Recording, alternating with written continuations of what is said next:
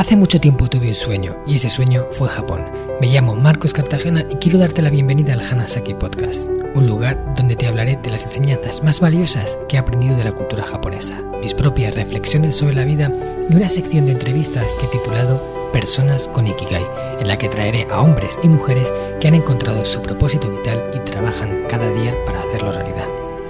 Espero de corazón que disfrutes de los minutos que están por llegar y por último un breve mensaje en japonés que deseo algún día seas capaz de descifrar. Hanami ni Seichuste Saite Kudasai. Hola a todos mis queridos oyentes del Hanasaki Podcast Creciendo con Japón. Saikin ga tamatteru? Os he preguntado en japonés si últimamente estáis acumulando un poco más de estrés de la cuenta. Como veo que el ambiente está un poco cargado por todo lo que está ocurriendo a nivel internacional, se me ha ocurrido que podría ser una buena idea hacer un episodio tocando el pilar número 3 del sistema Hanasaki, el de paz interior. Con la idea de ayudaros a, tranquilizar un poco el ánimo, hoy me gustaría hablaros de dos recursos que creo que pueden venir muy bien en los tiempos que corren. El primero es el de aprender a convertirnos en dueños de nuestras emociones y dejar de ser esclavos de nuestro estado de ánimo, un estado de ánimo incontrolado. El segundo es que apliquéis la dieta hipoinformativa para que dejéis de estar asediados por la grandísima cantidad de información que nos rodea y que de alguna forma perturba nuestra preciada paz. Espero que la propuesta del episodio os parezca interesante. Antes de meternos de lleno con el contenido de hoy, quiero recordaros que ya está a punto de finalizar el periodo de inscripción para mi programa intensivo de mentoría Reinvención Hanaji, en el que acompaño a un grupo reducido de personas durante 10 semanas para integrar en su vida las enseñanzas más valiosas extraídas de la cultura japonesa, con el objetivo de ayudarles a construir una vida más larga, con propósito, saludable y en equilibrio, o lo que yo digo, ¿no? Con paz. El próximo 22 de marzo empieza la que va a ser la quinta edición de este programa en el que me vuelco 100% con los participantes. Ya solo quedan dos plazas disponibles. Si quieres saber más, escríbeme en el email hola arroba marcoscartagena.com o mándame un mensaje a través de mi cuenta de Instagram marcos.cartagena y te responderé encantado. Ahora ya sí, vamos con el episodio de hoy. El primer punto que vamos a desarrollar es el de sé dueño de tus emociones. Las emociones son esos estados de ánimo que se provocan en el interior y que muchas veces no podemos controlar porque aparecen sin más. Las emociones vienen de estímulos externos o internos y son detonadores que nos impulsan a tomar una acción. Por ejemplo, una emoción de enfado, ira, nos llevaría a protegernos, una emoción de miedo nos llevaría a, a esquivar el peligro que nos acecha, a huir de él. Una emoción de asco nos llevaría a no comer algo que posiblemente pueda ser potencialmente peligroso para nosotros, o eso es lo que percibimos. Cada emoción tiene su razón de ser, no hay nada que esté ahí porque sí. Y todas son valiosas siempre y cuando estén actuando dentro de un marco en el cual eh, nos, hagan, la vida más fácil, no, no, no al contrario, no nos desestabilicen, no nos eh, conviertan en personas eh, que están con mucho nivel de estrés y que además no se sienten bien consigo mismas. Las emociones pueden ser muy positivas o muy negativas dependiendo de cómo las gestionemos y de cómo se activen. Y yo creo que es fundamental que aprendamos a gestionarlas. No podremos controlarlas nunca, 100%, porque ya te digo, aparecen. Si tú ves un león y ese león te da miedo, es muy difícil no tener miedo, ¿vale? Muy difícil eh, neutralizar que esa emoción surja. Depende de si además tú eres una persona que concretamente los animales o cualquier tipo de criatura de ese estilo pueda generarte inseguridad, ¿no? Bueno, cualquiera que un león se le plantee por delante, dudo que no tuviera miedo, pero bueno, hay algunos más atrevidos que otros. Sin embargo, sí que podremos coger esa emoción y gestionarla utilizando el razonamiento, utilizando nuestra capacidad de reflexionar y eh, nuestra corteza prefrontal, el neocórtex, o sea, lo que nos convierte en seres humanos y lo que nos diferencia, sobre todo de la mayor parte de otros animales que habitan la Tierra.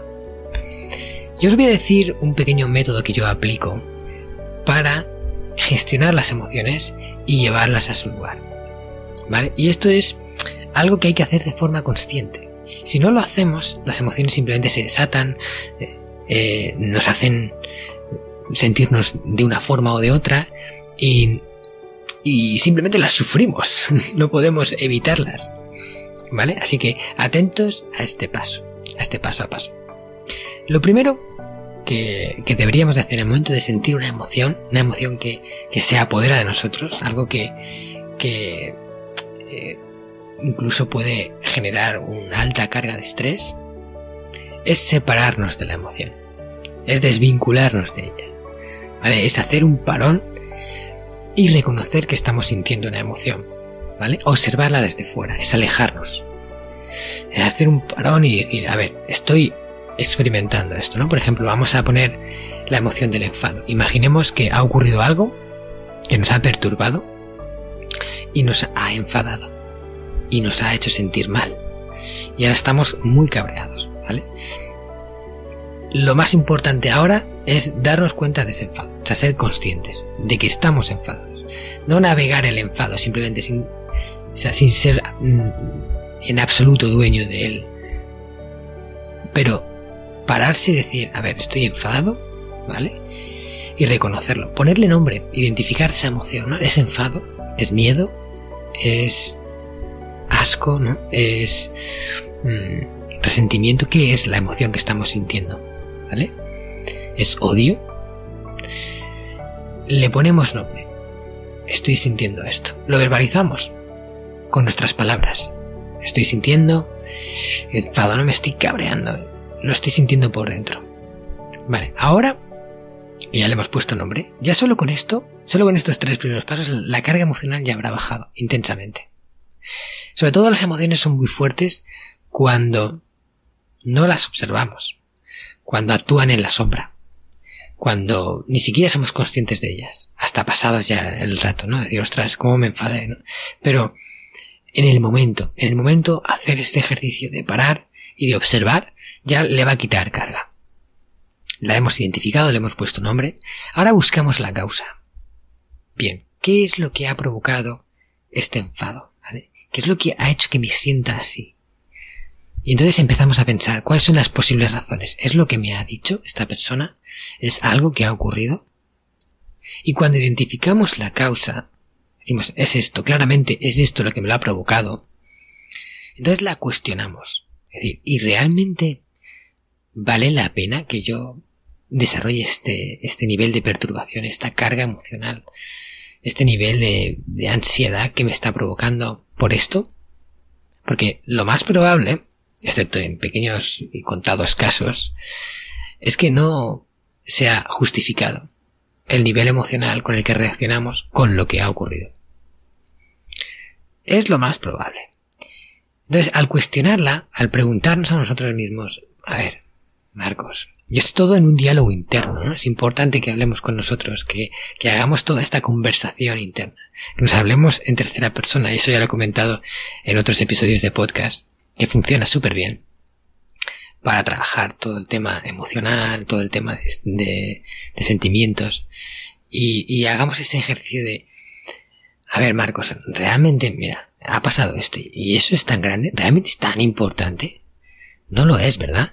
Y si no lo es, ¿por qué reaccionas así? Cálmate, tranquilízate, busca una solución y pasa página. Y ya está.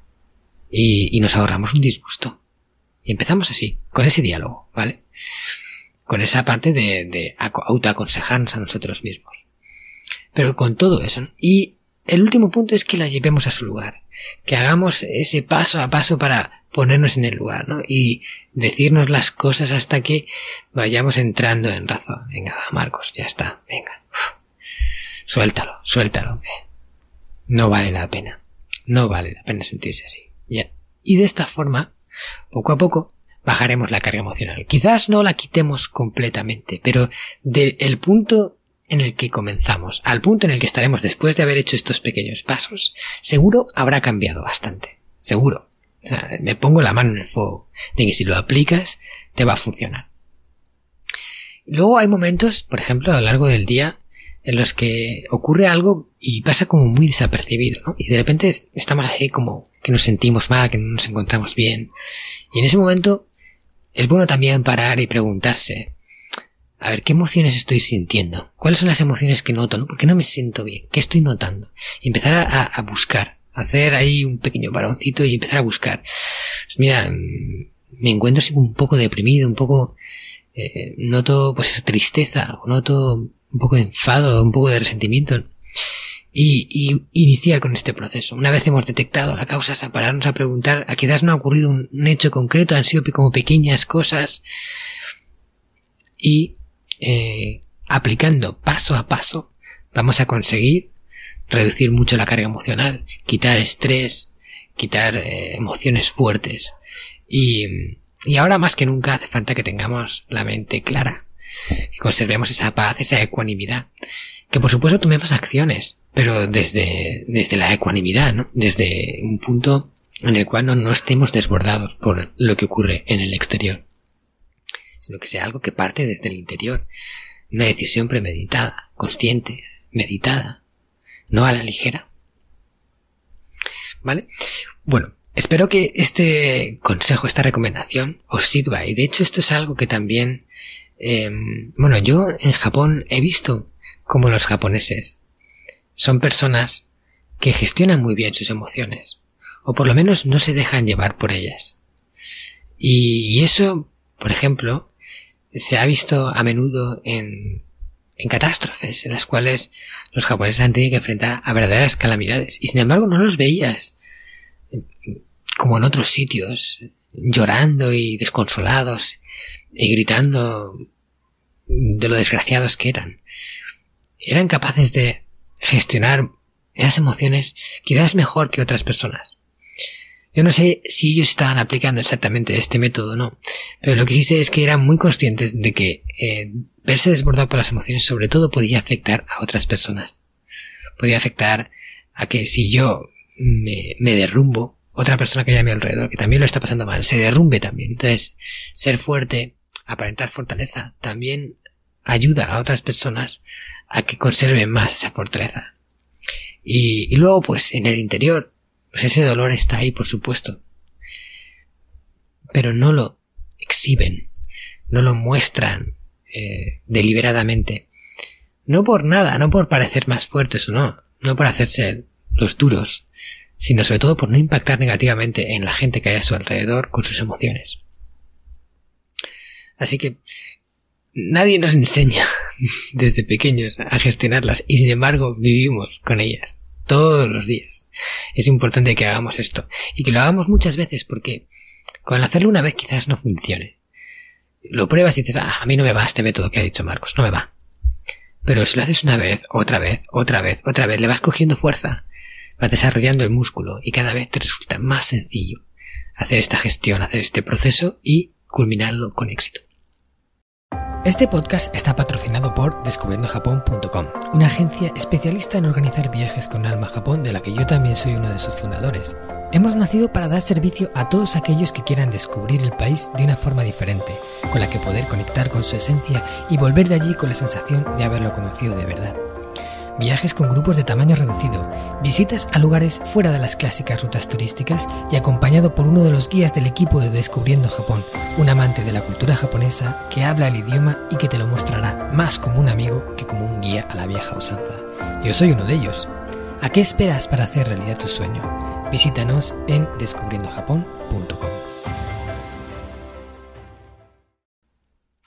El siguiente punto del que te voy a hablar es que practiquemos la dieta hipoinformativa. ¿Y qué significa esto?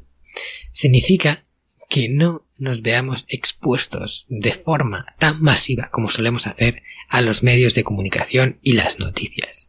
Vivimos en la era de la información. Hay información por todos lados. Ya no es cuando son las noticias en la televisión, también es los periódicos online, también es las redes sociales donde llegan noticias y se comparten noticias. Hay muchos canales en los que se comparte información. ¿Y qué pasa con esa información? Que lamentablemente no suelen ser noticias buenas. No suelen ser buenas noticias. Y esto tiene su explicación. ¿Por qué? Pues porque al ser humano le impacta más las noticias negativas que las positivas. Y reacciona con más intensidad ante ellas. ¿Por qué? Pues porque eh, a lo largo de su historia, en la evolución, desde, desde los tiempos más lejanos, los seres humanos que reaccionaban con más intensidad a las, a las amenazas tenían más probabilidades de sobrevivir. Y esto era un comportamiento que se perpetúa generación tras generación. Quiere decir, estamos más centrados en lo peligroso que en lo que nos hace felices, en lo que nos aporta satisfacción. Porque la felicidad nos salva vidas. Sin embargo, el miedo, eh, el, el reaccionar, el detectar las amenazas con rapidez, todo eso sí te protege. Te protege de, peligros potenciales para tu supervivencia. Lo que pasa es que en la época en la que vivimos no teníamos esos peligros potenciales para la supervivencia de forma constante, ¿no? En, en, el día a día, en las ciudades. Pero reaccionamos de la misma forma, con la misma carga de estrés ante todas esas noticias negativas. Y los medios de comunicación lo saben. Y los medios de comunicación, si alguien conoce bien cómo funcionan, son negocios. Al fin y al cabo son negocios. Y esos negocios ganan dinero con los clics de las personas y la publicidad que venden. Es decir, cuanta más eh, publicidad puedan vender, mejor para ellos. Y a la hora de publicar una noticia, si pueden elegir entre publicar una buena noticia y una mala noticia, seguramente cogerán la mala. ¿Por qué? Porque es más rentable. Y de hecho sería un suicidio si no lo hicieran a nivel Mm, de periódico, porque eh, harían eh, noticias que no interesarían a la gente. Al final, la gente le dan lo que quieren ver, o lo que, para lo que más reaccionan, y es el miedo. Siempre hay como algo ahí que, que una amenaza, ¿no? Siempre tenemos una amenaza, algo que nos está amenazando. Y no digo que no exista, porque existe, pero el regodeo en esa amenaza es enorme. Entonces, ¿qué podemos hacer nosotros? Lo primero es reducir la exposición a las noticias. Es que generalmente estamos muy, muy informados, demasiado informados. Y eso no, generalmente no nos aporta nada. O sea, no digo que no nos informemos. No digo que vivamos totalmente ajenos a lo que está ocurriendo en el mundo, no. Pero no hace falta eh, ver todos los, noticiarios y, leer todos los periódicos y luego escucharse todas las tertulias y la radio y todo hablando exactamente de lo mismo una y otra vez. No hace falta. Podemos estar informados eh, a lo mejor mirando una vez cada dos días, una vez cada tres días, en una serie de periódicos seleccionados por nosotros en función de, pues que tengan diferentes puntos de vista, que no sea solo un único punto de vista, sino que, que miremos pues un periódico que tiene un tipo editorial más de un lado, otro tipo de editorial más del otro y que, y que podamos generar una opinión más o menos verídica de lo que está ocurriendo viendo diferentes puntos de vista en media hora, una cosa así, mirarse todo eso y revisar la información y después ya está, dejar de mirar, dejar de consumir todo eso, porque las noticias malas eh, las noticias que comparten los medios de comunicación en general nos afectan y perturban nuestra paz interior, nos provocan miedos internos, psicosis. O sea, cuánta gente, con todo esto del coronavirus, cuánta gente ha estado verdaderamente asustada, asustada. Que, que yo entiendo que, oye, puede haber un poco de miedo, ¿no? Que eso te, te ayude a, a, cortarte un poco a la hora de salir, a la hora de relacionarte con otras personas, para evitar contagiarte, sobre todo si tienes un grupo, estás en un grupo de riesgo o lo que sea, pero gente joven, saludable, pero aún así eh, muy afectada por todo lo que está ocurriendo, quizás en desproporción, ¿vale? Sin, sin quitar hierro y sin frivolizar con lo que ha ocurrido, pero todo en su justa medida. Y, y si estaban así, es porque ese, ese estado de ánimo ha sido inducido, sobre todo por una cantidad de noticias negativas abismal, asediando sus cerebros, sitiándolos, y al final no dejándoles tener un criterio un poquito más eh, realista de lo que estaba ocurriendo. Por eso hay que protegerse también de la información y no exponerse a ella en exceso. Eh, hay que exponerse a ella lo justo y necesario para tener información, para saber lo que está ocurriendo y poder tomar tus decisiones. Y en el caso de tener que apoyar una causa o lo que sea, pues oye, tú sabes que estás ahí conociendo lo que está pasando.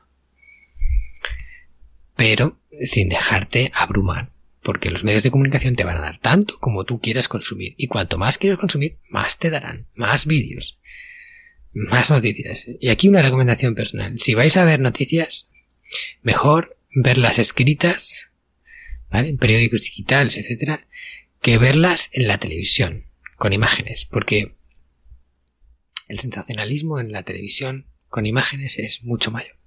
Se regodean más en los detalles, te van poniendo imágenes constantemente, ¿no? Ya lo habéis visto, a lo mejor están dando la noticia y tienen un vídeo puesto de fondo.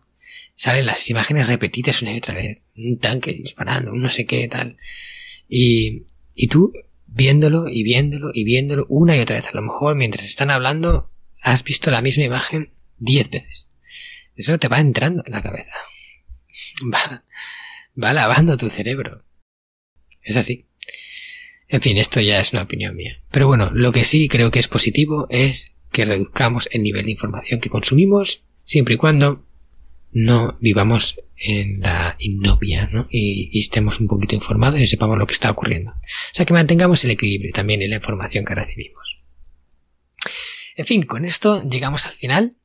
Espero que los pongas en práctica, estos dos pequeños tips, que son dos recursos que pueden aportarte más paz interior. Por supuesto, no es todo, hay muchas más cosas. Y de hecho, en el programa Hanajin, que te he hablado al principio, vamos a, a revisar todas estas eh, eh, metodologías, todos estos recursos, pilar por pilar, con muchísimo contenido extra, que, que todo esto aplicado en un proceso con orden y además con una metodología que te lleve a pasar a la acción, funciona muy bien y realmente hace que cambies muchas cosas que a lo mejor pensabas que nunca ibas a cambiar y que tu vida mejore con ello. Así que si todo esto te resuena, te recomiendo de verdad a que me contactes y, me pidas algo de información para que lo hablemos y vemos si es algo que se podría adaptar a ti y que ahora mismo es algo que te podría beneficiar. Bueno, ahora ya, como siempre te digo, que por favor compartas este episodio con una persona a la que te gustaría regalarle estos dos tips de vida, para ayudarle a construir una vida un poco más ecuánime y con menos emociones fuertes, que siempre viene bien. Ya sabes, mándaselo como tú quieras, hay mil formas. Facebook, WhatsApp, email, que lo compartas mm, de la vía que quieras, pero que lo envíes a una. Ya está, no te pido más.